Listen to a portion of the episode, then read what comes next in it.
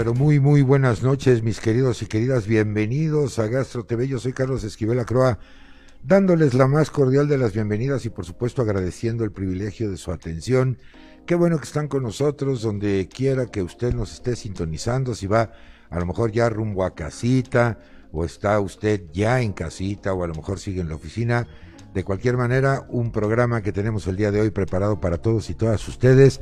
Muy bonito, muy interesante como siempre ha sido la dinámica de este esfuerzo llamado Gastro TV, de llevar pues educación, información eh, científicamente soportada y por supuesto pues también pasarla bien platicando con expertos de todo tipo. Así es que esto ya comenzó, es hora de ir por el café, la bebida de su preferencia.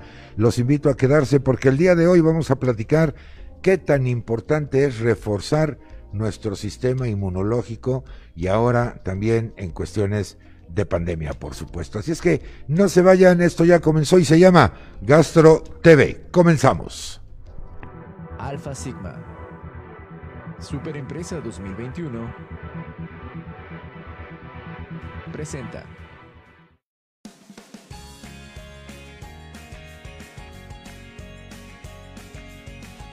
Gastro TV. Comenzamos.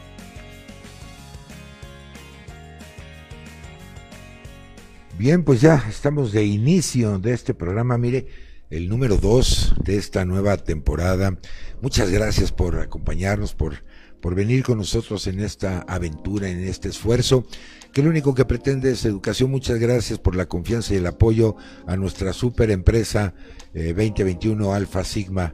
Muchísimas gracias. Yo ya me quité ahorita el cubrebocas porque mire, estoy solito aquí en el estudio, lo que es ahora la tecnología, todo a la distancia yo estoy aquí nomás con mi buena taza de café, mi monitor para atender sus comentarios y a la distancia el equipo de producción que ya está atendiendo también todas las redes sociales para que usted platique con nosotros, a nuestro ingeniero junior, quién sabe dónde andará ahorita, pero el dedo más rápido de la botonología digital por internet, todo un equipo de profesionales de la comunicación digital y por supuesto al capitán comandante en jefe creador de este concepto, el licenciado Alfonso Nolasco, a quien le mando un gran abrazo. Muchas gracias por estar con nosotros.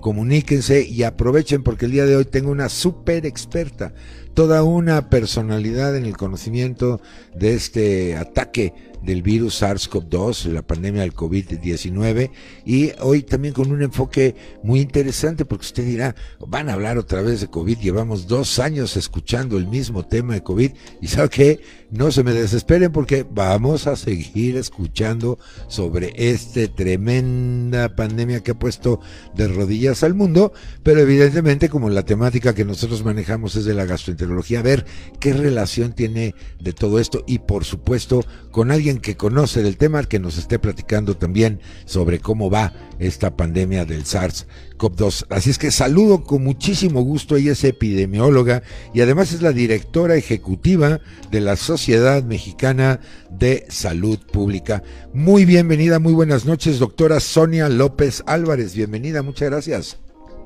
Hola Carlos, buenas noches. Saludos a ti, allá que está solito en, en el plató, a la próxima pues mejor voy allá y estamos ahí los dos, ¿no?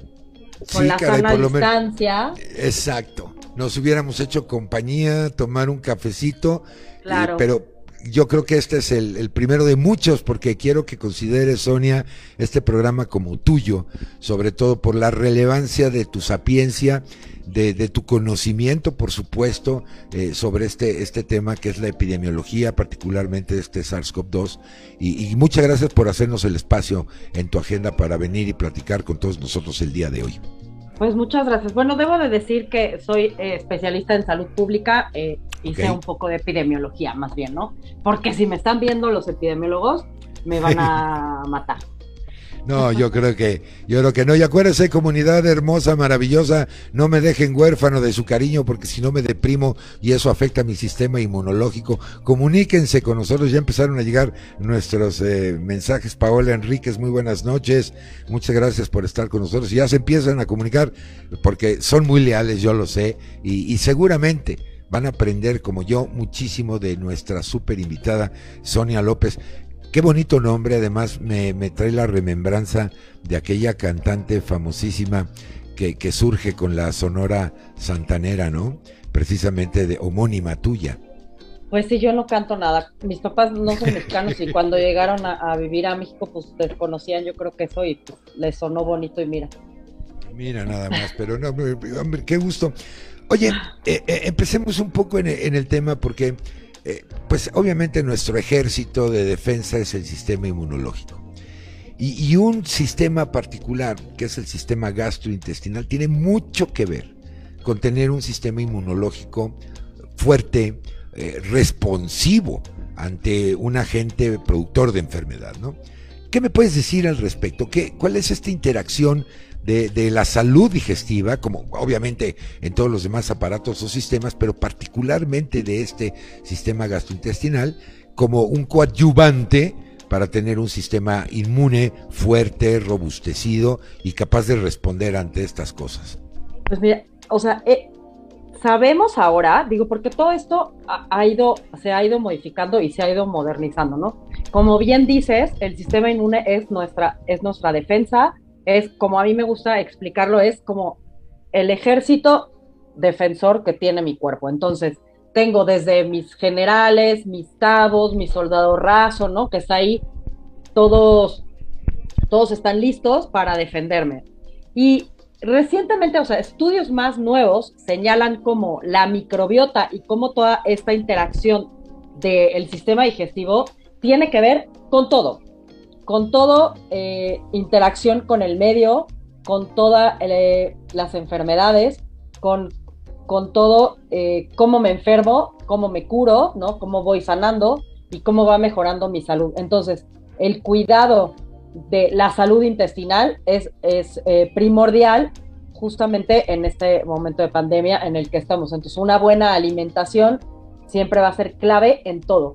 Justamente, el otro día estaba escuchando a un doctor eh, que estaba comentando cómo, o sea, decía, sí, estaba hablando, digo, me voy a desviar un poquito del tema, estaba hablando de que él estaba pasando por un cáncer y que le decían, bueno, pues come lo que quieras, eh, tanto como come lo que quieras, no, porque si bien estaba en un tratamiento de quimioterapia, pues hay alimentos que pueden, eh, hay alimentos que pueden dañarte, ¿no? O que pueden, mm, que son proinflamatorios, por ejemplo, ¿no? O sea, cosas ultraprocesadas, toda esta comida que decimos de, bolsa, ¿no? Que todo es sacar de la bolsa, de la bolsa, y toda esta comida ultraprocesada, todos estos eh, excesos de azúcar, etcétera, daña al cuerpo. Entonces, la, eh, la, interacción de la microbiota con todo, con el cerebro y con el resto del cuerpo, pues es muy importante.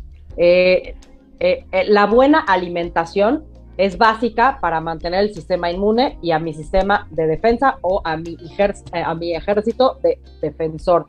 Y sobre todo en este momento, pues ante COVID, ¿no? Y ante influenza, que también estamos en temporada de influenza, ¿no? Aunque digo, pues comemos, desayunamos, cenamos, merendamos COVID, también es época de, de influenza. Entonces, una de las maneras en las que yo puedo cuidar y proteger mi sistema inmune es la alimentación. La alimentación es clave. Eh, escucharán muchas, pues la verdad es que charlatanerías, debo decirlo, pero la alimentación y, ciertos suplementos, porque hay que ser muy estratégicos con los suplementos que sí necesitamos y los que no necesitamos, son lo que me va a ayudar a tener eh, mi sistema inmune al punto, ¿no? además de otras estrategias que, iremos platicando.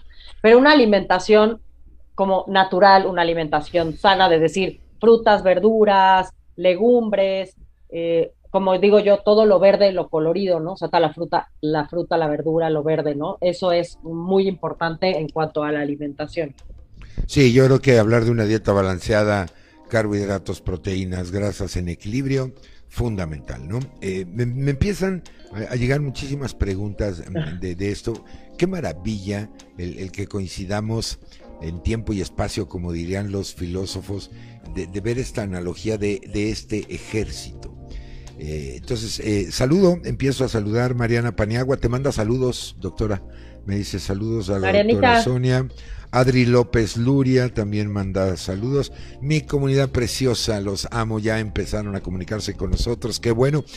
Y, bueno, e, e, en este sentido, hablabas de, complementos o de suplementos alimenticios. Eh, eh, obviamente la importancia de la microbiota, ¿no? Por, por algo ahora se llama este segundo cerebro este eje cerebro, eh, eh, intestino, importantísimo. Y, estos suplementos, los simbióticos, los probióticos, pues de alguna manera vienen a reforzar todo esos pequeños soldaditos, les digo yo a mis estudiantes en la universidad, que también juegan un papel importante. Sabemos que incluso la actividad neurológica a nivel intestinal, como la secreción de dopamina, por ejemplo, de serotonina, es incluso a veces hasta superior la que se lleva a cabo en comparación con el sistema nervioso central. Este uso de probióticos, de, de simbióticos, ¿Qué opinión te merece, doctora? Por supuesto, de la mano de un especialista, porque no todo lo que se consume sabemos que son probióticos, ¿no? Nos dicen los expertos, los probióticos tienen nombre, apellido paterno y apellido materno, es decir, género, especie y número. me refiero, por ejemplo, el Bifidobacterium longum BB536. Ahí está, clasificado, no es agüita con azúcar. ¿Qué opinión te merece eh, el reforzar esto? Claro, con la supervisión de un experto, de un especialista, no con la automedicación. Yo, bueno, yo tomo probióticos todas las mañanas en ayunas, lo debo de decir. Me los mandó mi nutrióloga porque yo debo decir que pues, sé de lo mío y no me meto en otros campos, ¿no?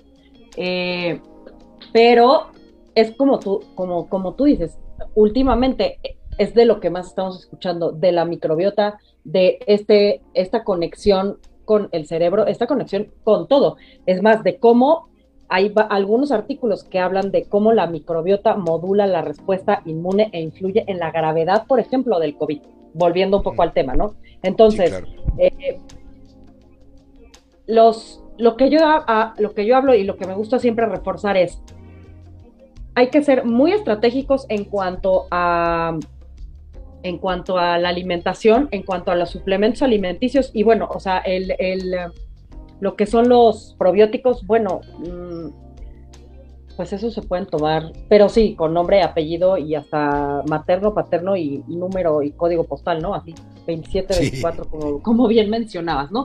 Porque luego venden muchas cosas que nos hacen pensar y que tú compras y dices, no, pues mira, compré esto y no es, ¿no? Incluso los pueden encontrar y, corrígeme tú porque hay hasta refrigerados, ¿no?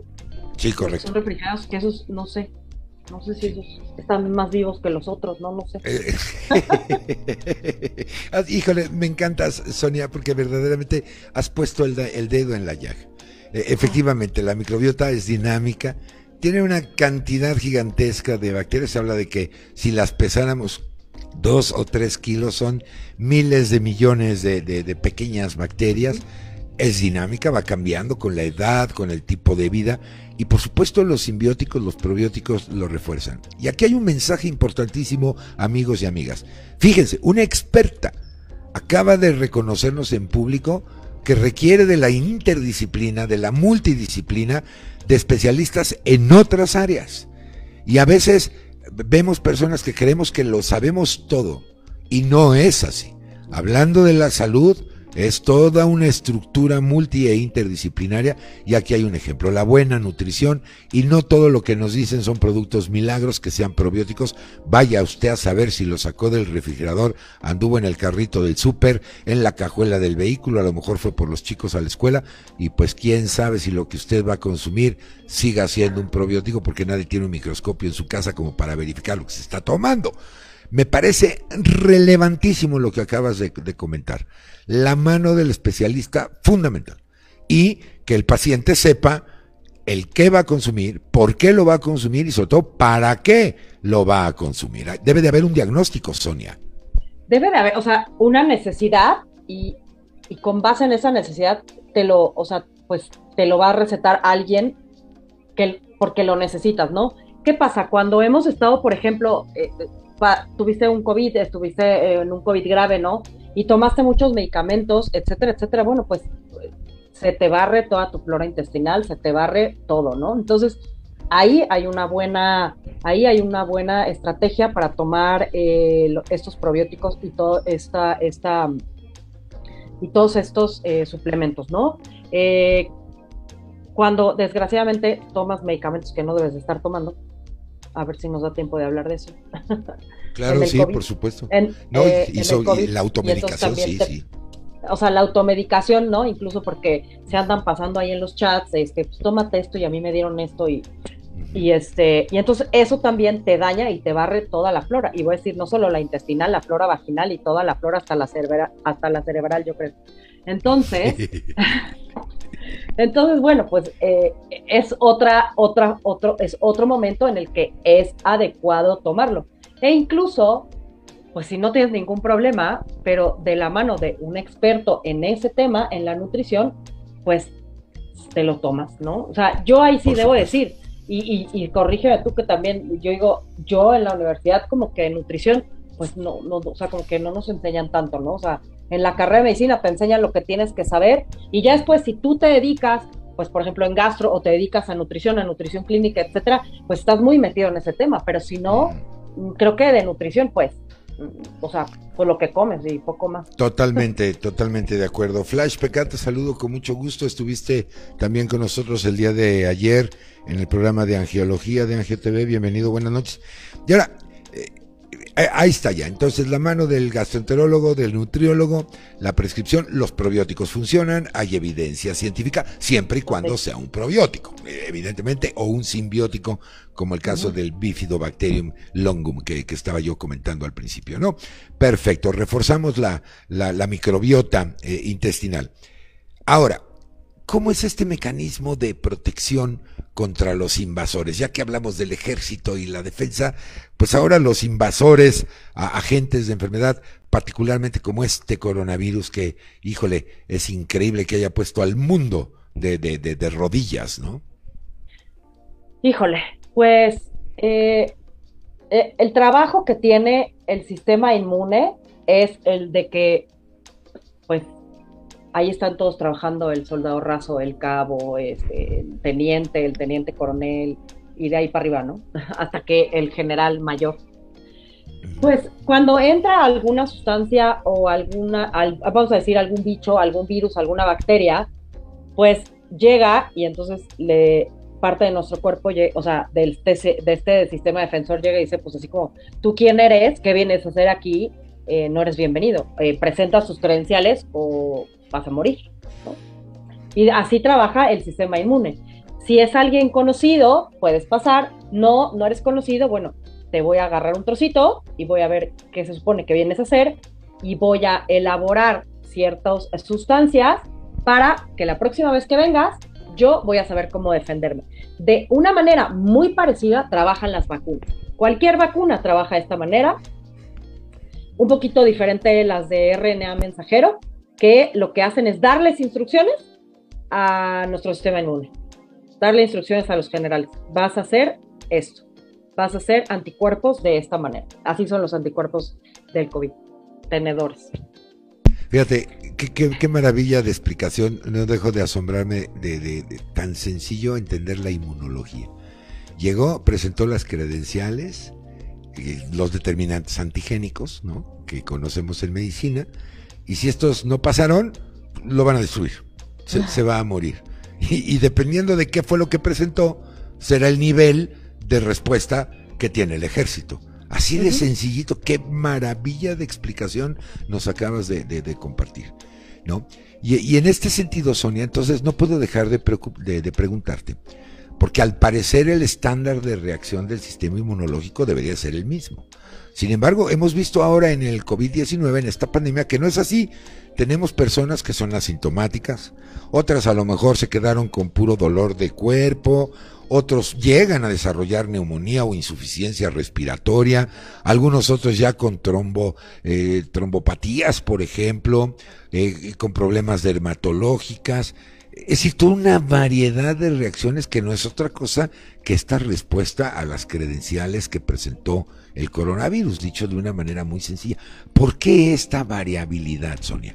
Pues recordar que cada cuerpo, eh, o sea, tiene, es muy diferente cada sistema inmune. O sea, el sistema inmune más o menos trabaja de la misma manera, pero los cuerpos son muy diferentes. Cada persona es súper diferente a la hora de, responder. Entonces, tenemos diferentes factores que nos hacen eh, responder de diferente manera. Eso una. Y la, y la siguiente, y la siguiente es que, bueno, se supone que el sistema inmune es capaz de controlar adecuadamente la infección contra el SARS-CoV-2 o el coronavirus en un 81% de los pacientes que puedan cursar, digamos, de una manera asintomática o con una sintomatología moderada, pero después un 19, un 20% de los pacientes infectados van a poder, pues van a sufrir una enfermedad grave, ¿no? Que puede ser muy crítica y puede llegar a ser mortal, que es lo que hablábamos de este, este 5%, este 2% grave, etcétera. Ahora, ¿qué está pasando? ¿Qué es lo que estamos viendo? Estamos viendo unas, unas variantes muy, muy cañonas. Ahora, hablando de, la variante de Omicron, que ya saben que ya, ya no estábamos en la BA1, sino que ya tenemos la BA2. Sí, no sabían. Les traigo este, la primicia, ¿no? Por si digo, ya está por ahí, pero la B, la BA2.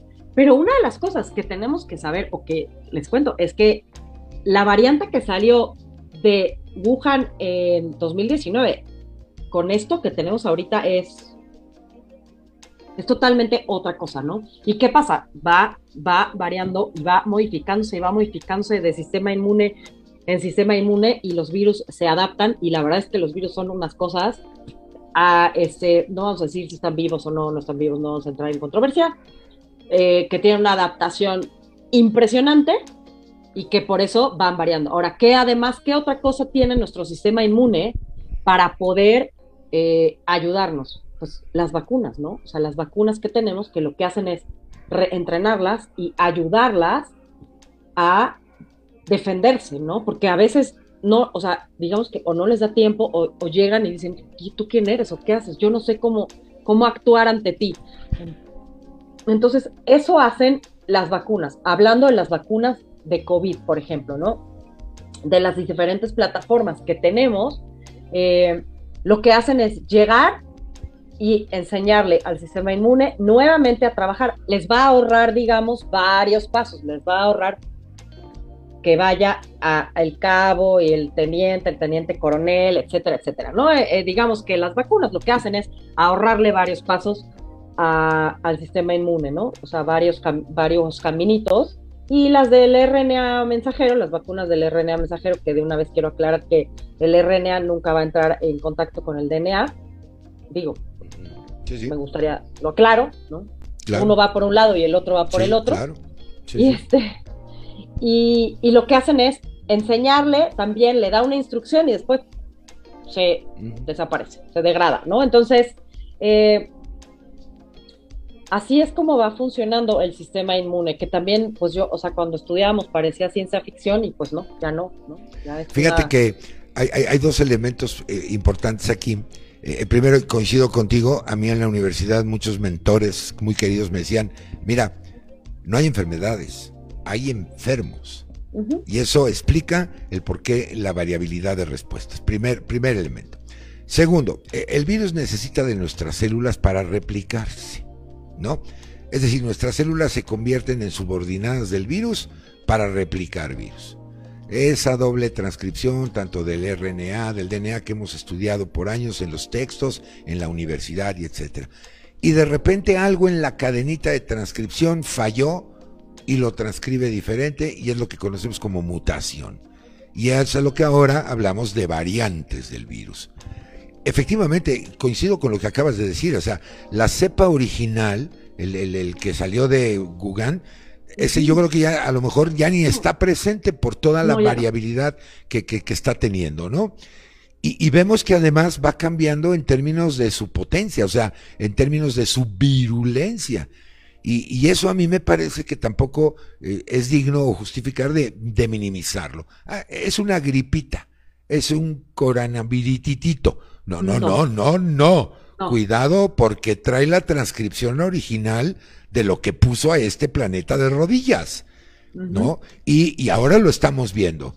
Personas que padecieron de COVID y que de repente las llamas secuelas del COVID, con unas erupciones alérgicas tremendas, con pericarditis, algunos con trombos pulmonares, e, e, e, es decir, y, supuestamente era esta variable pues, eh, híjole, más tranquila, por no decir más inofensiva, porque no lo es, pero, pero aparentemente más tranquila, eh, Sonia. Y además de pasaje en pasaje, en pasaje, en pasaje con los contagios. Y ahí es donde los virus pues se van robusteciendo en términos de virulencia o sea, se van, se van fortaleciendo y de ahí que, o sea, hay que recordar la importancia de vacunarse. Entre más gente estemos vacunado, pues el virus va brincando, va brincando hasta que llega y ya no tiene a dónde brincar y entonces ahí es como que se muere, ¿no? O sea, de lo que pasó, de lo que salió de China a hoy, es otra cosa. Es más, mm. en la mañana estaba escuchando a la doctora Karen Perelman, que es de la UNAM y que es una química eh, farmacéutica, y decía, o sea, es más, incluso dicen, debería de llamarse ya de otra manera. O sea, es de esa familia de los coronavirus, pero ya es, o sea, las mutaciones ya son una cosa tremenda. Ahora, ¿qué pasa? Eh, o sea, el, el, es que el virus tiene una, es capaz de alterar muy cañón y profundamente el comportamiento de los componentes que, eh, moleculares y celulares del sistema inmune. Ahí es que tú te da un COVID y estás en tu casa como que te dio gripe, ¿no? Un resfriado y otras personas están en el hospital están intubadas. Entonces, no es un, no es un resfriado, no es una gripe, es eh, para algunas personas puedes, o sea, es un cuadro leve, es un cuadro moderado, o sea, si tú requeriste oxígeno suplementario, estás en, estás en un cuadro mm, moderado. Si tú estás en tu casa, eh, te tomaste paracetamol, un antigripal, este, bueno, eh, tuviste un cuadro leve, pero hay gente que está en el hospital. Estamos viendo niños hospitalizados de 0 a 4 años, estamos viendo niños hospitalizados. No es un cuadro leve. Eh, y haciendo unos pequeños cálculos, entre 1 y 6 y 1 y 8 mexicanos en este momento están teniendo COVID o tuvieron COVID. Con esta variante, ¿no? Entonces, eh, pues no, o sea, tú dime qué gripita es así. Entonces, minimizar las cosas así me parece muy arriesgado porque la gente se está muriendo, la gente también hay gente hospitalizada. Ahora, ¿quién está hospitalizado? Y ahí, eh, o sea, eh, un, arriba de un setenta y tantos por ciento, la gente hospitalizada es la gente que no está vacunada, es la gente que tiene esquemas de vacunación incompletos o esquemas así mezcolanzas, ¿no? Porque me ha tocado que me consultan muchos, este, muchas personas con eh, esquemas mezcolantes. La verdad, porque pues así como de tocho morocho. Entonces, eh, en general, eh, en general, mm, o sea, es, es, es, es una enfermedad que además es eso, o sea, es una enfermedad que es una pandemia y como bien dices, pues nos tiene a todos de cabeza, es una enfermedad, es, es una, estamos en una pandemia, se han muerto a día de hoy, 2 de febrero, 5 millones eh, 680 mil 741 personas en el mundo, ¿no? A 2 de febrero, o sea, esas son las personas que se han muerto en el mundo por esto. Entonces, eh, no, no, no es una, o sea, no, no es una, no es una, o sea, no podemos minimizar las cosas, ¿no? Y en México, pues, hoy en la mañana 300 mil personas han fallecido de eso, ¿no? atribuidas 100% al COVID, ¿no? ahora estamos viendo un exceso de mortalidad tremendo. El año pasado tuvimos 700 mil muertes aprox y este año estamos en 1.086.00, ¿no? Lo que, o sea, pero en un millón. Ahí está el exceso de mortalidad, ¿no? Entonces, no podemos decir que es una gripita. Sí, no, cuidado. Sí, es algo serio, de, de, de consideración. Tienes toda la razón yo recuerdo aquel dato que dijeron, si llegamos a 60 mil personas contagiadas es catastrófico. Bueno, pues creo que la catástrofe nos alcanzó mucho más de lo que hubiéramos visto. Muchas gracias, Paola Enrique. Ahorita yo le digo a la doctora Sonia, eh, hablar de esta respuesta inmune innata ¿no? Que también hay algo que, podemos platicar ahí. Y María Elena Flores Rodríguez, felicitaciones con temas muy actuales que siempre aportan. Saludos cordiales. Muchas gracias por, por lo que nos dice. Leticia Galindo, muchísimas gracias por la información. Y bueno, siguen llegando los, los comentarios. Eh, ahora, sabemos homeostasis, ¿no? Eh, buscar este equilibrio en el organismo como lo conocemos los médicos, dos sistemas encargados de hacer esto. El sistema inmune es uno de ellos, el sistema endocrino es el otro. Y los virus o las bacterias o incluso los parásitos se las ingenian para eh, evadir la respuesta de, de, nuestro ejército. Entonces, en este, en este sentido, pues sí, lo ideal si todos nos enfermamos, el sistema inmune responde, produce anticuerpos, llega a su máxima producción de anticuerpos, genera un plató y después genera memoria, a grandes rasgos. La pregunta que obligadamente oímos, Sonia, es, a mí ya me dio COVID, yo ya soy inmune, o mi vecino ya tiene, ya le dio COVID, ya es, es inmune, o un amigo lo tuvo. ¿Qué es ser inmune? Es decir, como concepto, porque si fuéramos totalmente inmunes, no nos enfermaríamos de nada. Entonces, platícanos, por favor, en tu opinión de experta, qué es estar inmune independientemente de que hayas padecido o no el SARS-CoV-2. Eh, o sea, estar inmune es estar protegido. Es que tu sistema inmune, tu, eh, tu este, ejército protector, sabe lo que tiene que hacer, entonces estás protegido. Eso es estar inmune a grandes rasgos. Ahora, ¿qué pasa?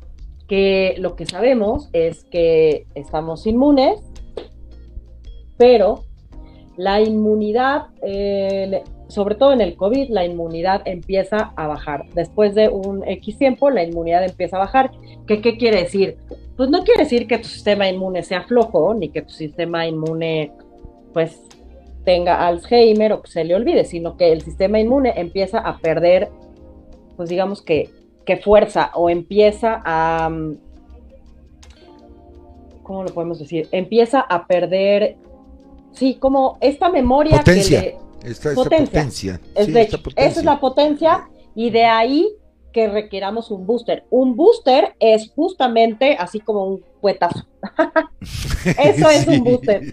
O sea, es que es eso.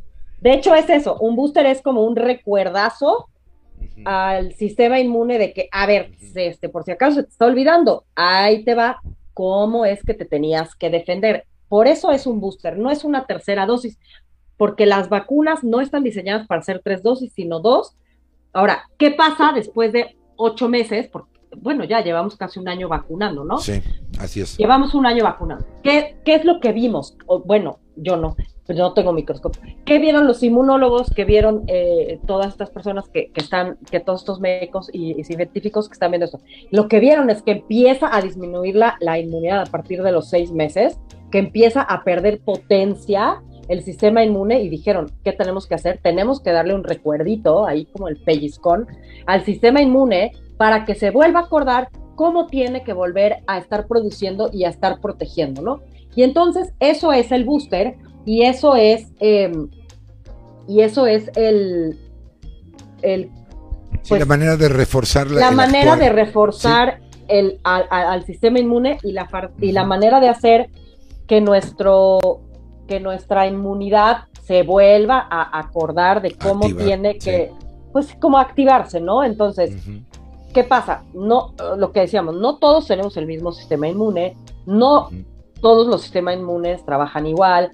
Acuérdense que además hay gente que por algún motivo, y sobre todo voy a decir médico, en los otros no, no voy a entrar, porque no comparto, eh, no se vacunan, ¿no? Por algún motivo no se pueden vacunar. Entonces, es muy importante que el resto de las personas sí nos vacunemos. Ahora, ¿qué se está viendo con el COVID?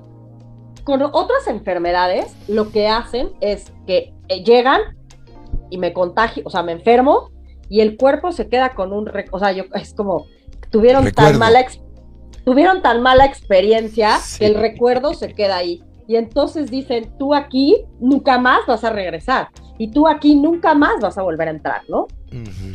Sin embargo, con todo y, y, el horror que causa COVID en el cuerpo, ¿no? O sea, porque es lo que estamos hablando, o sea, de todas las secuelas que tenemos que duran durante mucho tiempo, psiquiátricas, eh, cardíacas, eh, o sea, pérdida de pelo, ¿no? Ahora tenemos esta, este long COVID, ¿no? Esta, estas secuelas de un COVID largo, ¿no? Esta, esto que se llama long COVID, que le estamos diciendo, este COVID largo, ¿no? O sea, con todo esto, y sin embargo, tiene la capacidad de causar esta alteración, pero no tiene esta capacidad de hacer que el sistema inmune se quede con este recuerdo de decir, aquí no vas a volver a pasar. Exacto. ¿no? Lo que conocemos como memoria inmunológica, ¿no? La memoria Y- inmunológica, a, cam- a- a- a A cambio. diferencia de otras enfermedades, como claro. por ejemplo varicela o sarampión, ¿no? Sarampión, que es de por vida, pero es porque son tipo provirus, o sea, se integran al. DNA de la célula y quedan ahí de siempre. Es decir, el recordatorio está ahí, pero no es el caso. no es el caso y no, y es, y es como influenza. Por eso, cada año tenemos que vacunarnos, por ejemplo, Claro. influenza, ¿no? A- haciendo ahí eh, el, el anuncio a la influenza, este que, que, que se note que yo soy así todo pro, pro vacunas, ¿no? Claro. Haciendo el anuncio a la influenza de que cada año hay que vacunarnos. porque Precisamente por eso. Porque no te deja esta inmunidad y esta protección para siempre. Y lo mismo está pasando con COVID. Y no solo eso, o sea, hay gente que se contagió en noviembre y que ahorita está volviéndose a contagiar. Por eso es Exacto. importante recordar Sí, que no podemos bajar la guardia, que ya tienes tus tres dosis y que además dices, no, pues es que a mí ya me dio, Ya ya, me súper, No. ya estoy súper inmunizado. No, Exacto. Ahí está la, la recomendación con respecto a esta, a esta pregunta. El hecho de que usted ya se haya enfermado, porque yo sí conozco varios amigos, amigas muy queridos, muy cercanos, familiares, que van dos contagios, ¿eh? completamente vacunados, reforzados, cuidados, confinados en casa y pácatelas. Entonces, cuidado con esto. Hay una pregunta muy interesante, Sonia, que no quiero dejar aquí en los comentarios, porque te preguntan tu opinión. Eh, quiere, quiero oír la opinión de la doctora Sonia. Se, lo voy a leer textual. Se habla de variantes y más variantes, pero se dejó de hablar de dónde realmente se generó el virus, o qué pasó, se fugó el virus, o, qué sucedió. Lo pregunta Flash PK. Muchas gracias por el comentario. Lo paso tal cual para escuchar la opinión de nuestra experta. Pues, a ver, los coronavirus, lo, lo primero que voy a decir es que los coronavirus no son nuevos. Los coronavirus los conocemos desde los 60 aproximadamente. Hay como 6, 7 tipos de coronavirus. Es más, Correcto. cuando te da una gripe así horrible, espantosa, cuando te da un resfriado de esos horribles en diciembre, o sea, bueno, en época de frío, seguramente es un coronavirus. El, el- el- el- el que causa ese es como uno que empieza con K. Es que ahorita no me acuerdo de todos, ¿no? No te preocupes. Entonces, los coronavirus no son nuevos, ¿no? Los conocemos y están descritos desde los 60 de entrada. Eh, una cosa bien importante es que decir que la mayoría de las enfermedades, eh, quitando, eh, algunas, la mayoría de las enfermedades brincan de los animales y son interespe- interespecie, brincan de animal a animal. Y ahí están. Y después brincan de animal a animal y de animal a humano, ¿no? Eso es lo primero que hay que decir. Y lo siguiente es que una vez que brincan al, a, interespecie y que brincan al ser humano, pues ahí es cuando empezamos, ahí es cuando las cosas se ponen más interesantes. Y ahí es cuando empezamos a ver todas estas enfermedades que tenemos, ¿no? O sea, tuvimos MERS, tuvimos SARS 2003, eh, 2012, ¿no? Entonces, este coronavirus, este SARS-CoV-2, eh, es como el MERS, o no, es como el SARS, perdón. Y este por eso es CoV-2, el otro era CoV, Entonces, eh, esta, esta como, pues voy a decir que teoría de la conspiración, de que estaban por allá en China y se les escapó de un laboratorio, o sea, lo que yo puedo decir es que, y siempre lo he dicho así, a mí no me consta, yo no lo vi. Y esto minimizándolo, minimizándolo. Lo que sabemos como, pues como gente de, de ciencia, como gente de medicina, es que los, que los medicamentos brin que los medicamentos, que, los, que las enfermedades brincan de especies de animales a animales, ¿no? Sabemos, por ejemplo, pues la rabia brinca de, de, de, los lobos, ¿no? Y después a los perros y después a los seres humanos. Aclarar que en México se erradicó la rabia de perros y gatos, ¿eh? También. Pero, pues así es como brinca, ¿no? El VIH de, de los, de, los, de los simios, ¿no? Y de, de los, de los monos a, al humano. Entonces, aquí lo mismo, del dromedario, de, del murciélago al humano. Entonces, desde mi punto de vista y siguiendo esta, esta, esta manera de cómo la, la, los, virus y cómo, y cómo las enfermedades van brincando interespecie, pues decir que se les escapó de un laboratorio. Ok. Sí, hay, yo, ciertas, yo, yo hay ciertas como conspiración, no hay ciertas Sí. como conspiraciones, pero yo creo o sea, lo que, más bien lo que, una explicación es que a veces siempre queremos encontrarle una explicación. Sí. Más allá de esto. Y es, y es como, bueno, pues estaban ahí y es como, no sé, el murciélago con el mono y con el ser humano en el momento que, que no era, en el momento no adecuado y pasó. Sí, pero yo diría que, que ahora lo que se trata de contrarrestar son las variantes y las variantes que son las que generan el problema, no el origen. Ya el, origen, ya... Eh, eh, es, en mi opinión, respetuosa para Flash, es un segundo elemento. Ahorita lo importante es que cuántas más variantes van a llegar cómo va a cambiar la enfermedad y esa es precisamente la preocupación. Me tengo que ir a una pausa, pero antes de irme también quiero darle salida a Daniel Martínez. Muchas gracias. Eh, él comenta, y lo leo también textual, el sistema inmunológico no sufre de Alzheimer como pretenden hacer creer. Cuenta con inmunidad innata y adaptativa. Además, desde modelos murinos se ha visto que muestras axénicos no muestran inmunidad o, salud. Bueno, yo espero, mi querido Daniel, muchas gracias por tu comentario. Eh, no, no te refieras a nosotros, nosotros no queremos hacer creer que el sistema inmunológico tiene Alzheimer. Lo que comentó la doctora fue que la memoria inmunológica en cierto momento requiere de reforzamiento de acuerdo a cómo fue generada por el agente causante de enfermedad. Entonces no se trata, por supuesto, de decir que el sistema inmunológico no genera memoria, no, pues estaríamos fritos eh, si lo decimos de una manera coloquial. De todo. Mi querida Sonia, ¿qué opinión te merece el comentario de Daniel? Muchas gracias, Daniel, por comunicarte gracias, Daniel. No, probablemente, o sea, no, no tiene Alzheimer, sino que a lo mejor lo que la palabra es decir que pierde potencia. Igual y es pierde potencia, no memoria memoria no, porque sabe perfectamente lo que tiene que hacer. Es más, es como tan sabe que rápidamente empieza otra vez a producir sus anticuerpos tenedor, que esos son los primeros que tenía que producir. Ahora ya no sé ni en cómo irán con estas variantes. No, no, no, no es Alzheimer. Digamos que más bien yo pensaría que es potencia. Tal vez la palabra correcta es, es potencia. No, y que además vemos que la respuesta inmunológica, el nivel de respuesta depende de los grupos etarios, repite si el paciente es comórbil o no con algunas otras entidades, eh, el tipo de alimentación, eh, lo hemos visto, todo eso influye, son factores que influyen en la respuesta inmune. Esto no quiere decir que no esté, por supuesto, pero, pero sí se ve afectada como muchos otros, otros sistemas. Interesantísimo el comentario de Daniel y, muy apropiado para, para precisamente no generar este tipo de, de, de, de, confusiones, ¿no?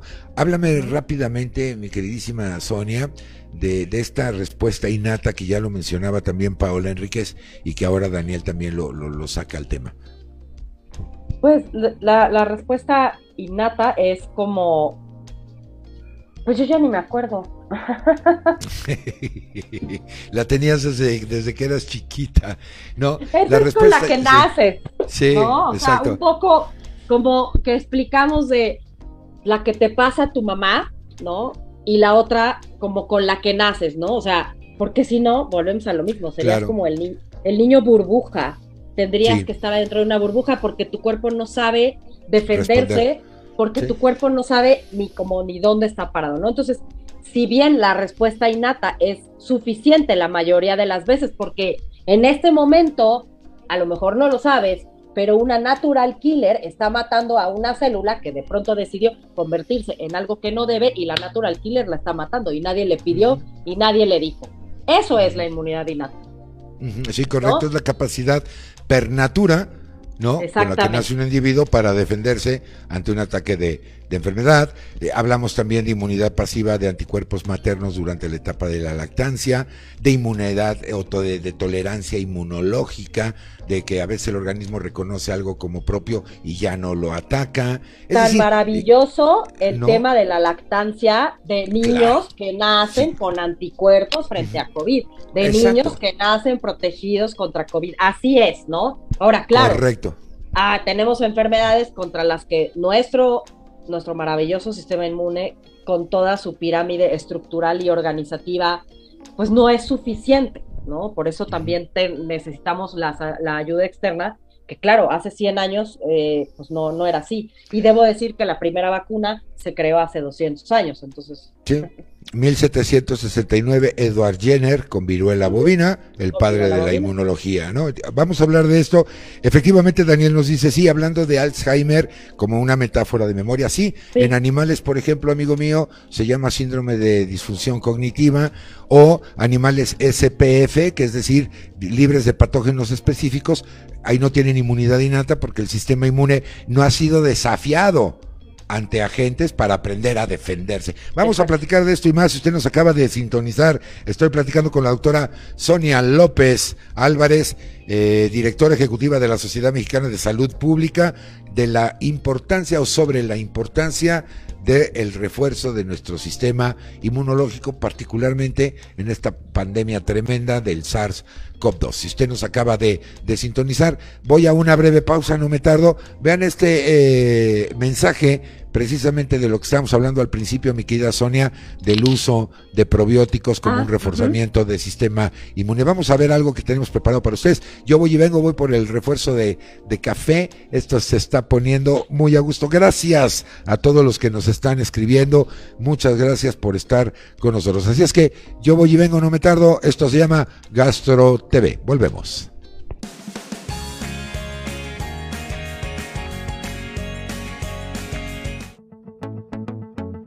Hola, soy Paulina Cedillo, nutrióloga, y hoy te quiero platicar porque Sirfos NC es un simbiótico. El término simbiótico se refiere a los productos que contienen probióticos, que son las bacterias benéficas, y prebióticos, que es el alimento de las bacterias. En Sirfos NC tenemos tanto a los probióticos Bifidobacterium longum BB536 como a los prebióticos Actilite, que actúan como alimento específico para los probióticos, es decir, que hacen equipo para equilibrar nuestra microbiota y proporcionar efectos benéficos a nuestra salud y al organismo, contribuyendo a la salud intestinal y estimular nuestro sistema inmunológico, entre muchos otros beneficios.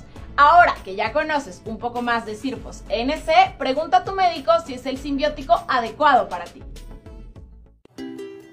El médico puede diagnosticar la enfermedad por reflujo gastroesofágico a partir de una exploración física y de los signos y de los síntomas que tienes. Para confirmar el diagnóstico de la enfermedad por reflujo gastroesofágico o para ver si hay complicaciones, el médico podría pedirte que hagas alguna de las siguientes pruebas. Endoscopía superior. Prueba ambulatoria con sonda para medir la presencia de ácido, pH. Manometría esofágica.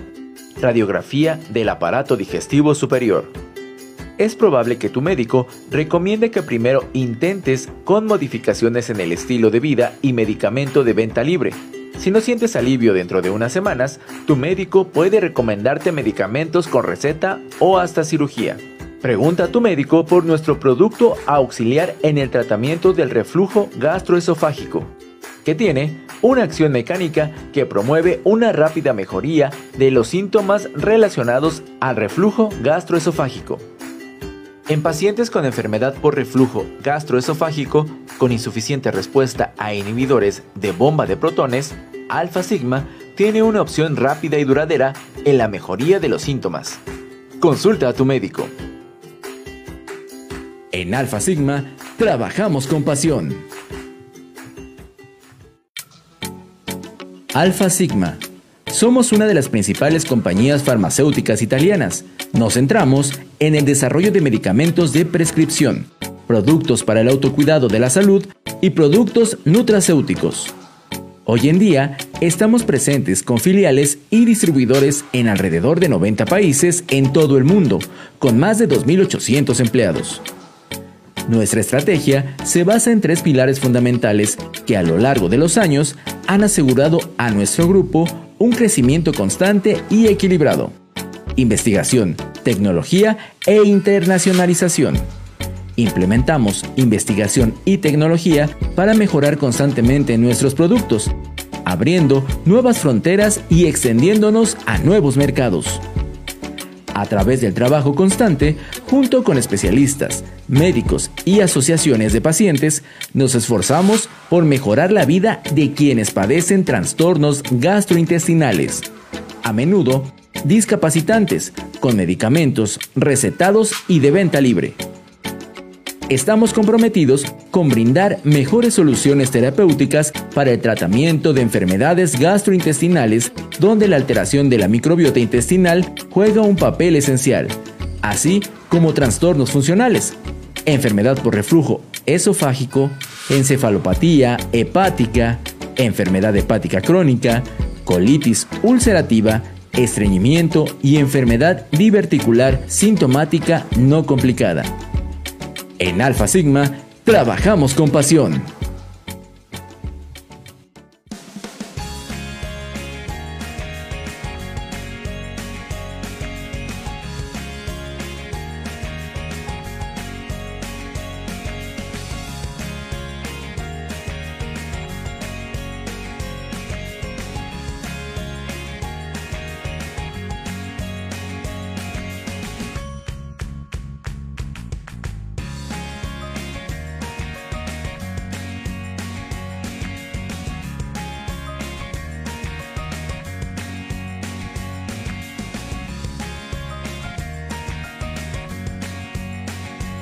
Bueno, pues ya estamos de regreso después de esta brevísima pausa. Muchísimas gracias a todos y todas por estarse comunicando con nosotros.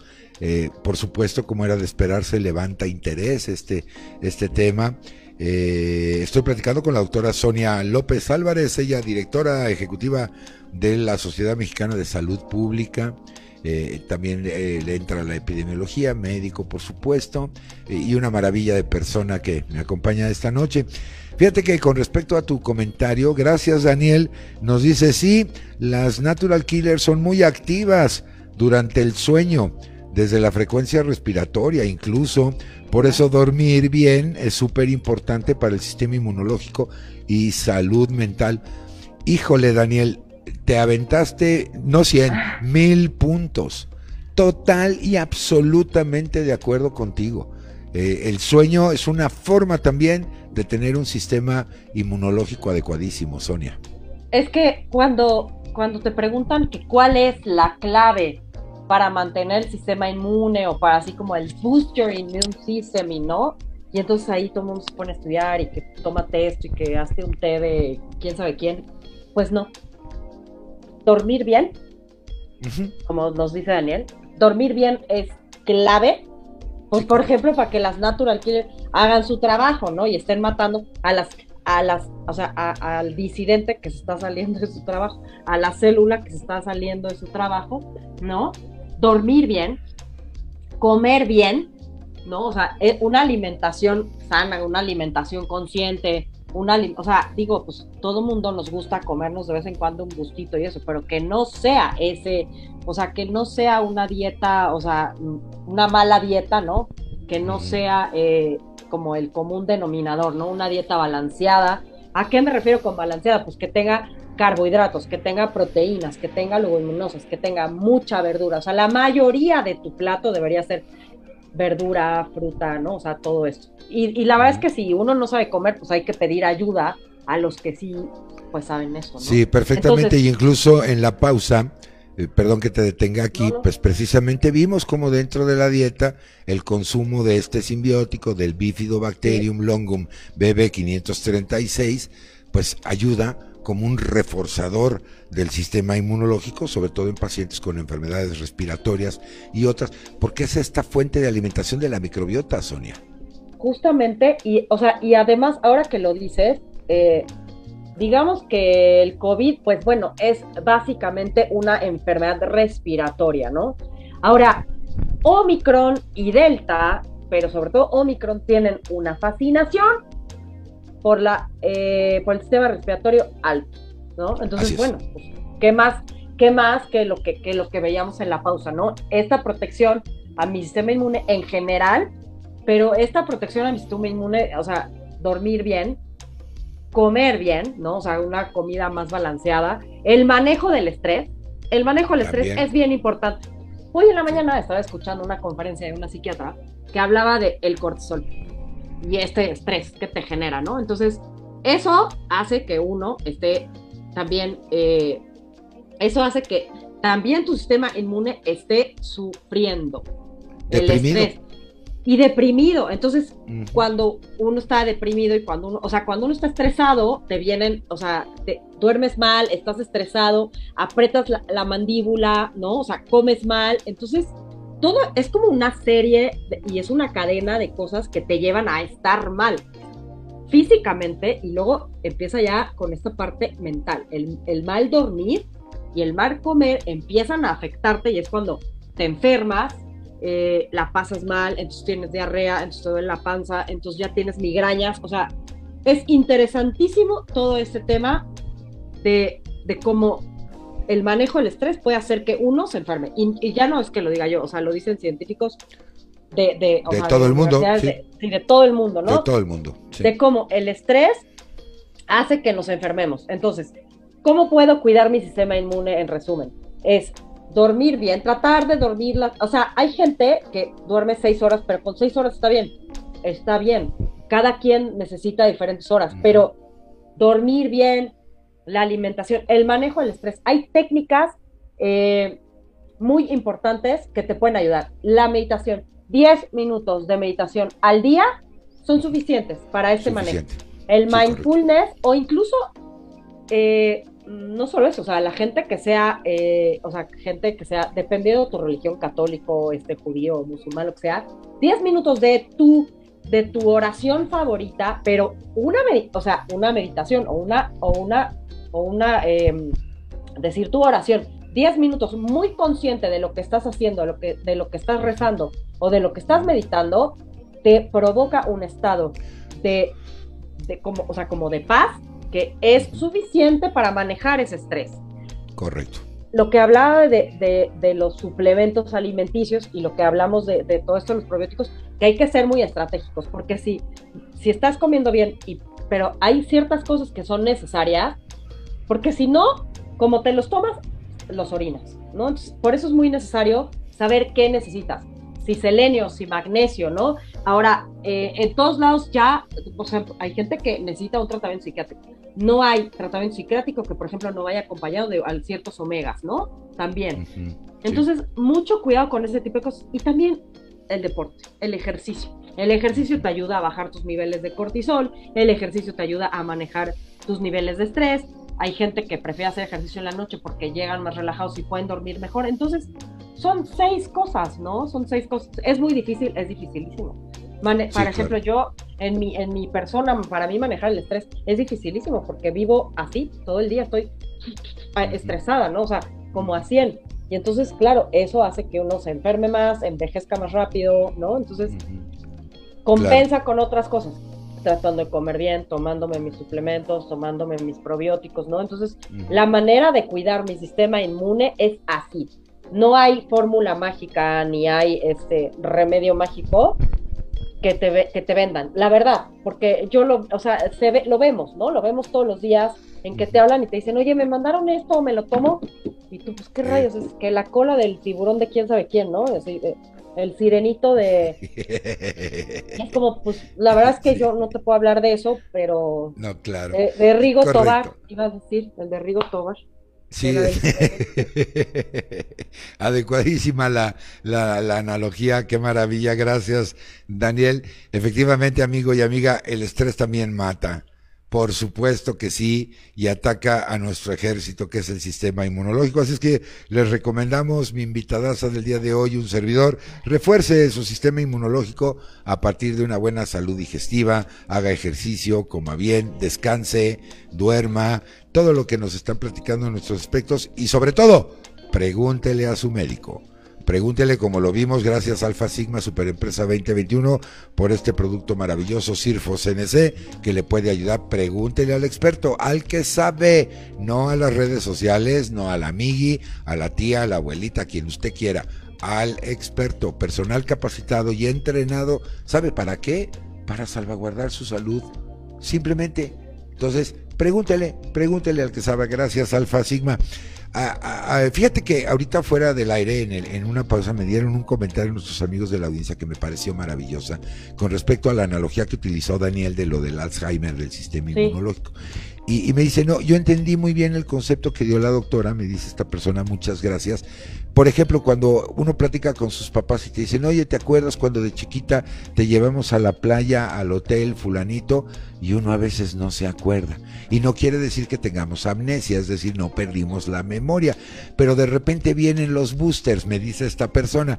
Sí, ¿te acuerdas que era de un color rosa o que había una palmerita en la entrada de tal o que olía a tal? Ah, sí es cierto, se reforzó la memoria y me parece muy atinado el comentario. Muchas gracias por lo que nos decía Daniel, por lo que nos estabas platicando tú. La memoria inmunológica requiere ser reforzada para que siga trabajando. No se pierde, ya nos quedó clarísimo, no se pierde, pero sí es necesario estarla retroalimentando frecuentemente. Ahora, eh, Sonia, yo creo que una de las preguntas que están en el ambiente frecuente es, ¿Cómo sé yo si tengo Delta, si tuve el coronavirus original, si ahora tengo Omicron o si tengo ahora esta nueva variante de Omicron que ya está apareciendo y que yo creo que no tarda en distribuirse y entonces al rato le vamos a estar vamos a estar hablando de esta nueva variante de, de, Omicron, ¿no? Pues mira, o sea, lo que sí te puedo decir es que ya en, eh, hay un hay un repositorio hay un repositorio en el mundo de, variantes, ¿no? Que empiezan, todo mundo manda sus, eh, todo mundo manda sus muestras y por eso sabemos qué variantes están. Pues lo que sí te puedo decir es que mm, ya el 99% del ADN que se manda a esta base de datos, ¿no? Que está en, eh, se llama G6, G-I-S-A-I-D, este, toda el 99% es BA1, que es Omicron BA1, y pues no debe de tardar en incluirse el BA2, que es la misma, se llama Omicron, y son diferentes linajes. Eso es, ¿no? Eh, tenemos, empezamos con alfa, delta, eh, esta es una muy buena manera de que usted se aprenda el alfabeto griego si no se lo sabe. No es la mejor manera, no es la mejor manera, pero bueno. Ahora, yo no puedo saber con una PCR o con una prueba de antígenos, yo no puedo saber qué cepa tengo. Yo no puedo saber qué variante tengo. Quien puede saber es el laboratorio, y no es cualquier laboratorio comercial el que secuencia, porque necesito hacer una secuenciación del virus. Sí, es para saber, eh, sí, para saber cuál es. Y entonces tampoco crean que te lo hacen en un, en un laboratorio, este, o sea, privado. No lo hacen ahí hay ya poquitos laboratorios que lo hacen. Entonces, en México, pues tendrías que ir al INDRE, que es el Instituto Nacional de Referencia, em, que es nuestro laboratorio nacional, ¿no? El INDRE. Pues tendrías que ir ahí si acaso tú quisieras saber. ¿Cómo sabemos? Por ejemplo, pues con síntomas, ¿no? Sintomatológicamente. Por ejemplo, Omicron sabemos que daba tos, o sea, que da tos, escurrimiento nasal, que les arde la garganta, ¿no? Que por ejemplo, es muy raro que exista esto de que pierdes el gusto y pierdes el, eh, o sea, el olfato y el gusto, a diferencia de, Delta o las variantes anteriores, ¿no? Ahora, ¿qué sabemos de la BA2? O sea, que ya es el linaje, el segundo linaje. ¿Y vendrán más? Sí, sí, van a venir más. Eh, Fíjate es que... mucho eh, más contagiosa. La 1 es contagiosísima. Una sola persona te contagia a 10. Exacto. Fíjate que me comentan aquí eh, la 2, bueno, pues, quién sabe, la 2 yo creo que a lo mejor igual más contagiosa o a lo mejor hasta menos contagiosa porque las es más mutaciones es, exacto, las mutaciones van en ambos sentidos. ¿eh? No, es más transmisible que la 1. Sí, ah, fíjate nada más. Hicieron un estudio en Dinamarca y de lo que se dieron cuenta es que es mucho más transmisible que la 1. Entonces digo, bueno, pues, o sea, ¿qué nos pues, espera? ¿Qué nos espera? Sí, no, mejor sigamos tomando café. la BA2 la BA2, que, o sea, tenemos Omicron BA1, la BA2 ya está en más de 40 países, ¿no? Sí. En donde, por ejemplo, decimos, ¿a dónde ya hay mucho? En Filipinas, digo, pues está muy lejos. Filipinas, Qatar, la India, Dinamarca, eh, ha tenido muchísimo crecimiento de, de la BA2, o sea, Omicron BA2. Es la misma, pero es un linaje diferente, digamos que son todos primos ahí, digamos, ¿no? Fíjate que... hicieron, sí. No, no, perdón, continúa, continúa. No, no, no. Hicieron un estudio en Dinamarca y lo que se dieron cuenta es que es mucho más transmisible que Omicron B1. Que dices, ¿cómo puede ser? si, si la 1, o sea, es de 1 contagias a 10, o sea, es un contagiadero y entonces es, digamos que la 2 es mucho más eficiente a la hora de infectar a personas vacunadas, por ejemplo, ¿no? Eh, digamos que la otra, pues todavía medio, medio se sorteaba ahí a ciertas personas, pero es sustancialmente mucho más transmisible que la BA1, ¿no? En un estudio en Dinamarca, algunos eh, en Reino Unido, también lo que, o sea, son primera, son primeros resultados, porque pues esta cosa está desde noviembre, cambió, ¿no? O sea, es como, ¿cómo? O sea, espérate, apenas estamos viendo qué onda y ya llegó otra, pues sí, y así es, ¿no? Ahora, acuérdense que tenemos variables de interés y tenemos eh, variantes preocupantes, ¿no? Omicron es una variante preocupante porque es muy infecciosa, o sea, es muy infecciosa, o sea, ¿qué quiere decir? Que se infectan muchas personas, eh, que, o sea, que puede causar muertes, sí, sí causa muertes, porque lo estamos viendo, sí, sí causa muertes, sigue causando muertes, sigue causando hospitalizaciones, ¿no? Entonces, o sea, no minimicemos las cosas, seguimos estando en una pandemia, esto no se ha acabado y, por ahora no se ha acabado. Ahora, la B, eh, como que pensaban que había menos probabilidades de que si estabas, eh, o sea, como con la B, con la 1, que vacunado, pues no transmitías tanto el virus, ¿no? O sea, a diferencia de que con la 2, pues es más contagiosa y entonces dices, bueno, pues a dónde vamos a parar, ¿no? Sí, no, no, imagínate, eh, vamos, eh, este virus llegó para quedarse. Ahora, lo que sí debo de decir es que no debemos entrar en pánico, no debemos de correr y querernos este, meter ahí en una burbuja, o sea, apenas estamos empezando a descubrir también qué está pasando con este nuevo linaje de la Omicron.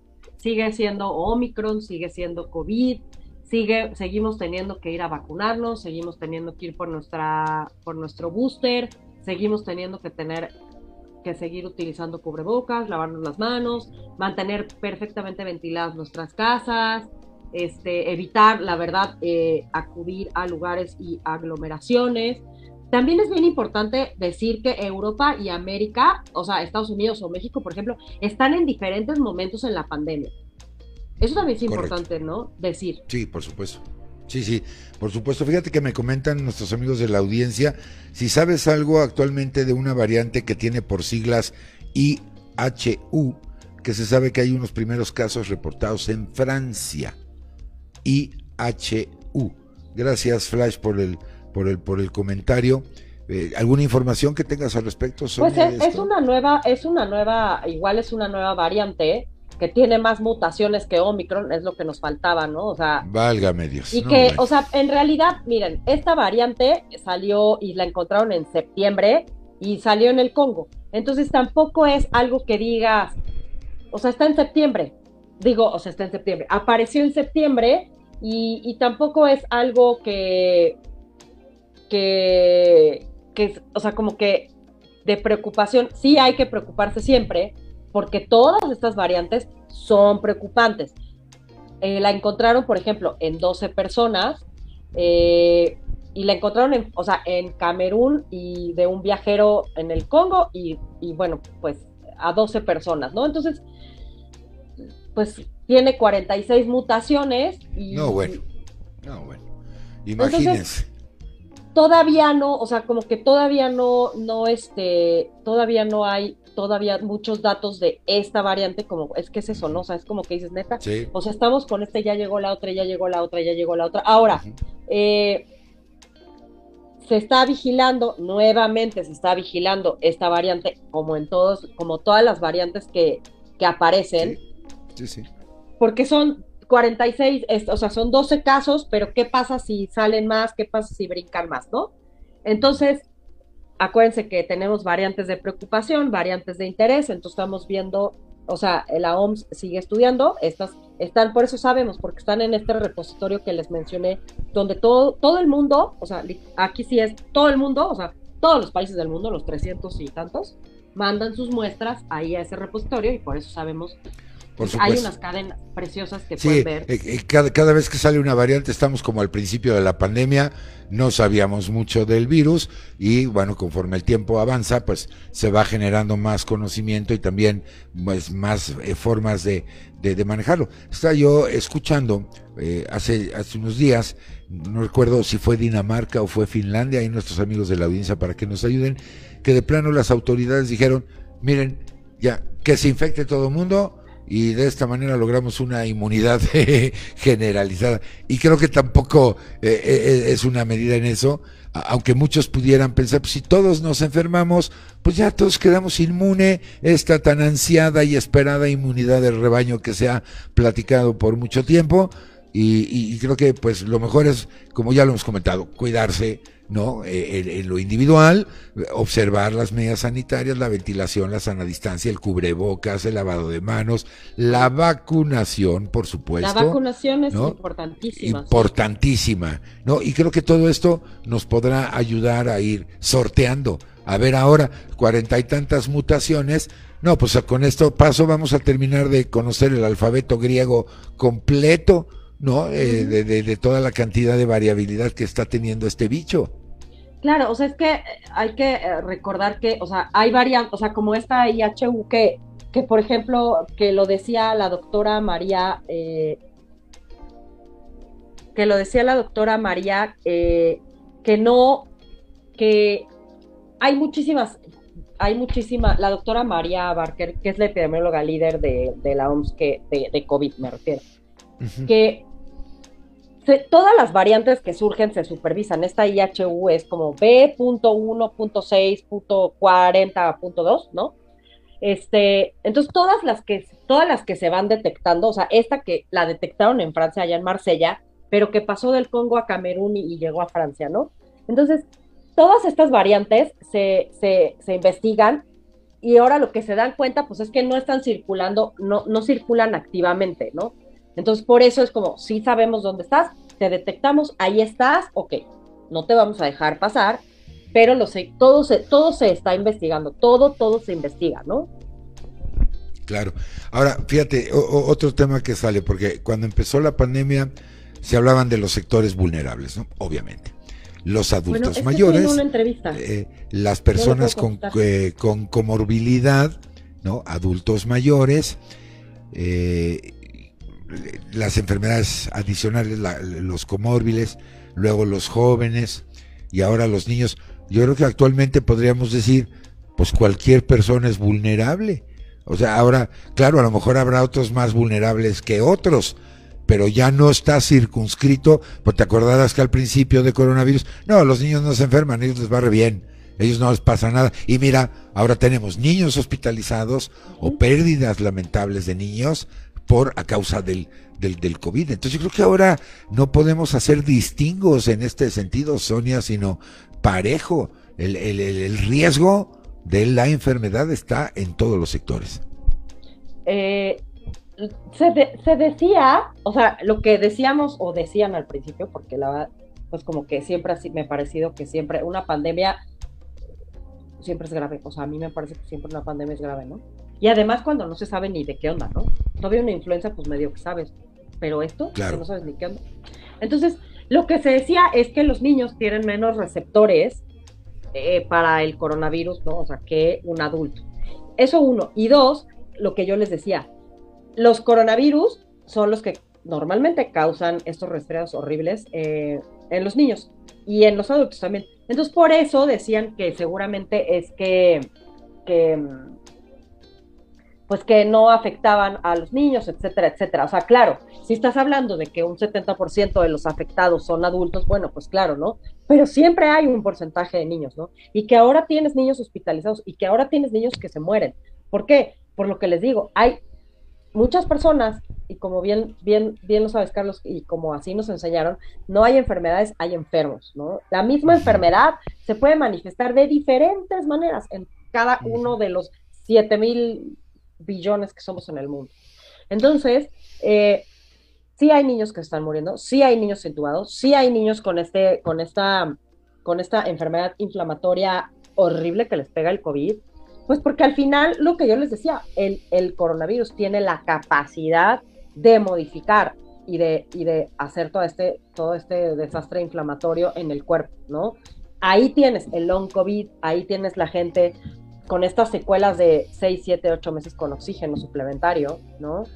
A ese grado, ¿no? Con las otras variantes. Y con esta variante vamos a verlo, ¿no? El long COVID lo estamos viendo. Las secuelas, por ejemplo, psicológicas, las secuelas psiquiátricas, las estamos viendo. También. Entonces, no podemos minimizar esto y, todavía seguimos aprendiendo del virus. Todavía seguimos aprendiendo del virus, ¿no? Así como y seguiremos, porque si yo te preguntara, oye, pues ¿cuántas variantes tenemos? Bueno, tenemos el original, el Delta y Omicron son tres. el, Omicron BA1, más las 47 mutaciones, más el IHU. O sea, estamos hablando de 50, 50 y tantas variedades del mismo origen del, del coronavirus. Y más las que faltan más las que faltan, que unas son, o sea, son variantes y otras son sus linajes, ¿no? O sea, como que sus, sus hijitos, digamos, ¿no? Porque de la misma se van ahí, que digo yo así como, eh, como un alien, ¿no? Pero mira, pues ahorita les voy a decir el dato, porque Venga, yo soy de que el dato. De, Alfa, beta, gamma, delta, omicron, y que omicron ya tiene a, a este, o sea, ya nos pasó a reventar porque ya viene el 24 de noviembre la primera, la segunda 26, ¿no? Ahí estamos. Entonces, alfa, beta, gamma, delta, omicron, que son las preocupantes, ¿no? correcto. Que son las que les digo, que sabemos que son más transmisibles, que tienen cambios y que causan epidemiológicamente, alteran a cómo estamos, que son más virulentes, que son más virulentas, que tienen eh, una presentación clínica de la enfermedad mucho más este, agresiva, o que, por ejemplo, nos obligan a modificar nuestras medidas de prevención, nuestras medidas sociales, nuestras medidas de salud pública. Esas son las preocupantes. Y después, las medidas, eh, las medidas, eh, digo, las, las que son de interés, pues son las que estamos estudiando. Entonces tienes lambda y mu. Les digo que se van a aprender eh, esto. el alfabeto, sí, sí, sí, sí. Entonces tienes cinco preocupantes y tienes luego dos de interés lambda y mu, pero luego tienes todas estas que son variantes de las otras, ¿no? La IHU, este, que todo esto, de hecho hay una página que se llama cop barra linajes.org, y entonces ahí tienes dónde están, dónde las encontraron, eh, de qué linaje son, ¿no? Por ejemplo, el 81% está en Estados Unidos, 9% está en Australia, ¿no? Del linaje A. Y lo puedes buscar por linajes, o sea, es una maravilla, claro probablemente dirán, está loca porque está hablando de esas maravillas del virus. Pues la verdad, pues porque, pues imagínense, ¿no? Que puedas estar viendo en este momento de dónde viene la A3, ¿no? Y dónde está, y cuántos casos, y dónde, y la de esta que viene de Sierra Leona, ¿no? O sea, a ese grado. Nos falta, sí, nos falta mucho por aprender y nos faltan... ¿Cómo podemos, eh, o sea, ya pasando a, buenas noticias, cómo podemos eh, empezar a ver un cambio? Que ya lo hemos estado viendo, porque sí empiezan, pareciera que empiezan a descender las curvas, ¿no? O sea, yo diría que hay una tendencia a la baja en los casos, hay una tendencia a la baja y digamos que eh, a mediados de febrero lo vamos a ver mucho más claramente, ¿no? Sí, seguir usando el cubrebocas, o sea, sí es muy importante el cubrebocas. En este momento, ay, pildorita, perdón, la perrita. En este momento, en este momento, eh, el mejor cubrebocas en este momento es un KN95 o, un o el otro, el 94. Este tipo de cubrebocas que tienen mucha más protección. ¿Por qué? Porque es muy contagiosa esta, esta variante. Entonces necesito algo que realmente me proteja bien y me tape bien, ¿ok? Y que tenga estos, estos que les digo yo, el KN95, pues tiene cuatro capas de protección. Por eso recomiendo este, ¿no? Y si no, uno tricapa de los que le dicen quirúrgicos y encima otro, pero para que puedas taparte bien. No tiene que ser un KN95, de hecho si te pones un quirúrgico abajo y un KN95 arriba, lo estás haciendo mal, ¿ok? ¿Qué te tienes que poner? Si no tienes KN95, te pones tu cubrebocas azul, tu cubrebocas quirúrgico y encima te puedes poner uno de tela, ¿ok? O encima te puedes poner algún otro tipo cubrebocas, no un KN95. El que va pegado a tu cara es el KN95 y arriba si te quieres poner uno de tela porque está muy bonito, porque tiene el logo de tu equipo o lo que quieras. El que va pegado a la cara es el de mayor protección y lo más importante es que esté bien sellado. Eso es lo más importante. El de tela se puede lavar, el KN95 y el quirúrgico no se debe de lavar. ¿Cuándo me lo voy a cambiar? Cuando se moje, cuando se manche. O sea, si si ya lo chupeteé, o sea, si se me mojó, lo tengo que cambiar. Si mi cubrebocas KN95 está bien, puedo tener siete cubrebocas. Y entonces tengo el del lunes, el del martes, el del miércoles, el del jueves, el del viernes, el del sábado y el del domingo. Y los voy a ir y los voy a ir utilizando así, siempre que no esté manchado, que no esté sucio, que no lo traiga ahí este, trapeando el piso, los puedo utilizar de esta manera. ¿Ok? Eso es muy importante. No lo pongas al sol, no es necesario. Lo puedes poner así en un tendederito Tienes el de lunes, el del martes, el del miércoles, el de jueves, el de...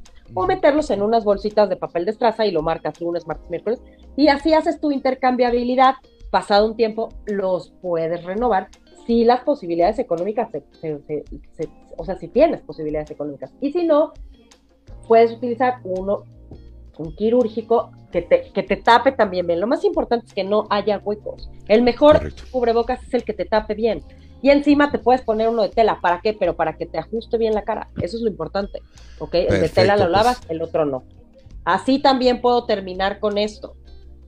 ¿Qué otra manera puedo hacer para que deje de haber variantes? Para que deje de esto, o para que por lo menos disminuya. Irme a vacunar. Me toca el booster, voy y me vacuno y, y dejo de pensar que me van a poner un chip porque necesitaría, este, técnicamente es imposible poner un chip en una vacuna.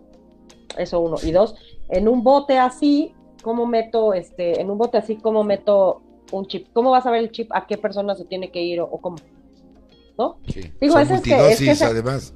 Eh, y por eso es multidosis. Y es que, pues, es que la verdad es que ese era como de los mitos y realidades del principio, ¿no? Sí. Ahora creo que, espero que eso, bueno, yo ya no lo escuché, o la verdad es que yo ya hago como oídos sordos. Esa es otra manera que tenemos también para que esto vaya mejorando, digamos, ¿no? Vacunarme. Y van a decir, pues ¿para qué me vacuno si me puede dar? O sea, sí, pero la diferencia entre que te va, en que, entre que te dé un, un coronavirus con sintomatología leve a que termines en el hospital es precisamente que estés vacunado. A que termines intubado es precisamente que estés vacunado. Sí, los datos son clarísimos. Las, las pérdidas que se han tenido por Omicron ha coincidido en personas no vacunadas. Eso, eso es un elemento. Pero muy bien, nosotros llegamos al final. Sonia López Álvarez, muchísimas gracias por haber estado con nosotros. Ya te aventaste todas las recomendaciones. Qué bueno. Comer bien, los suplementos, el ejercicio, el sueño, el, el, el controlar el estrés.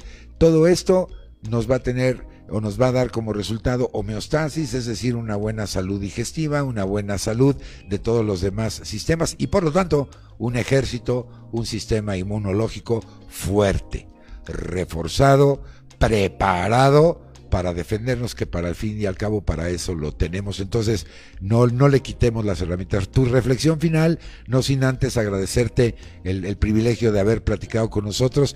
Ya eh, Jessica Rodea, muchas gracias, te preguntaba sobre lavar los cubrebocas, ya lo comentaste, así es que ah, están atendidos. Muchísimas gracias por haber estado con nosotros. Tu reflexión final, mi querida Sonia.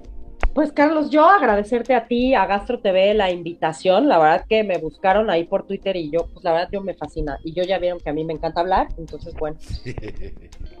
no, y de eso se eh, trata, tienes mucho que decir además. La verdad que yo muy contenta, eh, muy contenta de estar con ustedes, de que espero que el mensaje y, la charla haya sido de utilidad la interacción con, todas las, personas que nos, eh, que nos acompañan, muchísimas gracias.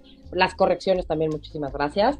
Eh, pues la verdad es que estamos cansados todos, la verdad, pero tenemos que seguir cuidándonos. Yo creo que ya es un último esfuerzo. Pues la verdad es que lo voy a decir que es todo el 2022. Vacunarnos, usar nuestro cubrebocas. Eh, en las páginas de la Sociedad Mexicana de Salud Pública, que tenemos Facebook, que tenemos Twitter, que tenemos eh, Instagram y tenemos un canal de YouTube, pueden encontrar también infografías pues muy sencillas sobre esto, por ejemplo, que, hablaba yo del cubrebocas y todo esto, que también pueden este, seguirnos y compartir, ¿no? Que son para todo público, me refiero, pues no, no, no es algo ahí como que digas la ciencia le va de la NASA, pues la verdad no, y que, y que también este, pueden encontrar ahí información de este tipo de cosas, pues hay que, o sea, la verdad es que aquí lo tenía apuntado, hay que seguirnos cuidando, hay que seguir lavando las manos, es bien útil también para todo, ¿eh? O sea, no solo para el COVID, para la influenza, para las gastrointestinales, eh, manejar el estrés, ser muy estratégicos con, con, nuestros suplementos, dormir bien, cubrebocas, lavado de manos, evitar las aglomeraciones y mantener ventilados nuestros espacios. Que me hablan así como, oye, pues es que en mi oficina, mi recomendación es que te pongas tu cubrebocas y que abras todas tus ventanas, que abras todas tus ventanas y que tengan sus oficinas y sus lugares donde se pueda mantener las ventanas abiertas. Hay otros lugares donde hay aire acondicionado y esto igual. Pues, mantener el cubrebocas puesto y, pues creo que es eso, ¿no? Lo que nos toca. Seguirnos cuidando y diría yo que como médicos nosotros decirle a la gente y recordarles que nos ayuden a cuidarlos, ¿no? Ayúdenos a ayudarlos. Correcto, eso es muy, qué maravilla, muchísimas gracias Jessy Rodea. Muchas gracias, también te mandamos saludos cariñosos, muchas gracias, te manda saludos doctora y agradece los comentarios. Sí, definitivamente esto no ha pasado, tenemos que seguir viviendo con esto. Yo porque aquí estoy rodeado de cámara 1, cámara 2, reflectores y todo, pero estos no contagian COVID. Entonces hay que seguirse cuidando. Muchísimas gracias. Y pues yo le voy a hacer caso a la doctora como siempre lo hago. Sí. Como ya me voy pues sí, ya. Voy a salir de mi área de confinamiento, así empiezo el programa cuando llego y así termino cuando ya me voy. Yo creo que es un acto de responsabilidad. Hay que cuidarnos nosotros y cuidar a los demás. A los demás. Por supuesto, a los demás. Porque precisamente para que haya un contagio, le decía yo el otro día a uno de mis alumnos, se necesitan dos. Quien transmite y quien recibe. Y quien recibe, justamente. así de fácil, es igual que un mensaje de comunicación necesitamos dos. Pero si uno o los dos evitamos la vía de transmisión y esto es el cubrebocas, pues me parece absurdo decir que no lo usemos. Algo tan sencillito como eso. No se necesita un postdoctorado para entenderlo. Un mensaje de comunicación no permea si yo me quedo callado o la doctora Sonia no me hubiera respondido o hubiera platicado. Necesitamos de dos. Lo mismo con esto. Así es que en nombre de este gran equipo de profesionales de la comunicación digital, al ingeniero junior, a todo, a Mari, a Sofi, a todo nuestro equipo de producción que estuvieron presentes y al, al tanto de todos sus comentarios, muchísimas gracias. Licenciado Alfonso Nolasco, por supuesto, muchas gracias. Y también a Alfa Sigma, nuestro aliado estratégico Superempresa 2021, por la confianza y el apoyo para este programa que lo único que busca es llevarle a usted, amigo, amiga, la información. Muchas gracias también por sus comentarios, por sus sugerencias, como bien decía Sonia, por las correcciones. De eso se trata. Este es un foro abierto, respetuoso, donde todos aprendemos. Muchísimas gracias. Eh, a seguirse cuidando, por favor. Yo los espero en nuestra próxima cita, ya en una emisión más de, de Gastro TV. Que pasen la más feliz de las noches y que mi Dios me los bendiga hoy y siempre. Que la pasen muy bien. Yo soy Carlos Esquivel Acroa, agradeciendo el favor de su atención. Doctora Sonia, un placer saludarte, muchísimas gracias. Nos vemos hasta la próxima. Esto fue gracias, doctora. Gastro buenas noches. TV. Muy buenas noches. Nos vemos.